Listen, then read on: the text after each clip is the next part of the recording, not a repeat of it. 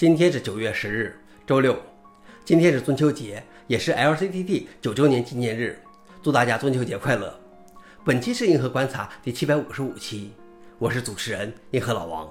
今天的观察如下：第一条，软件自由保护协会接受 Sourceware org；第二条，三量子位突破有助于开发实用的量子计算机；第三条，英伟达的旗舰 AI 芯片比前一代快了四点五倍。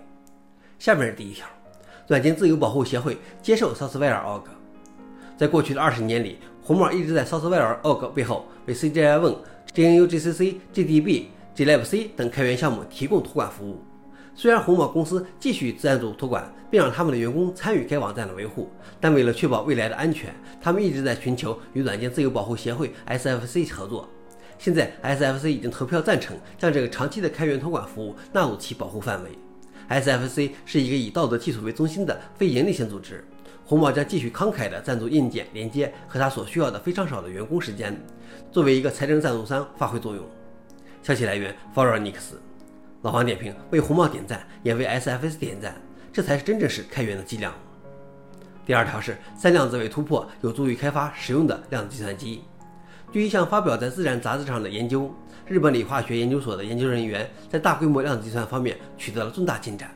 他们展示了一个对三量子比特系统——硅中最大的量子比特系统之一的完全控制，从而首次提供了硅中量子纠错的原型。其意义在于可能有助于使实用的量子计算机成为现实。消息来源：Ctech Daily。老王点评：我觉得有点比较乐观。